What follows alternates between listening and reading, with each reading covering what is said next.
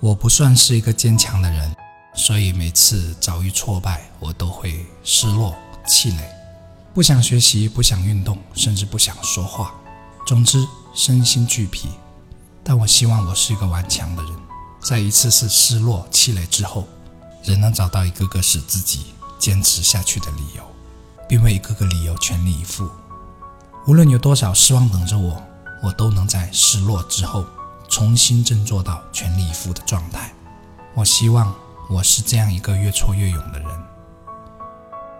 前天我做了一个梦，我梦见醒来后的我变成了植物人，我已经瘫痪而且昏迷一年多。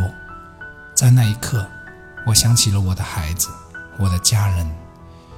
一年多以前，我这个家庭顶梁柱已经没有多少钱，那他们是怎样过来的？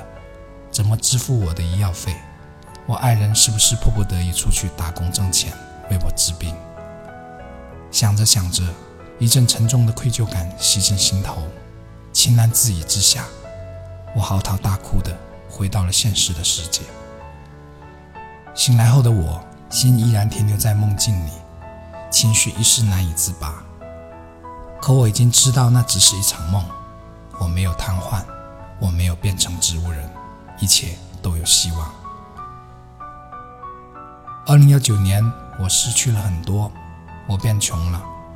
可除此之外，一切都还拥有着：爱我的家人，关心我的朋友，信任我的小伙伴们，还有一副健全的身躯。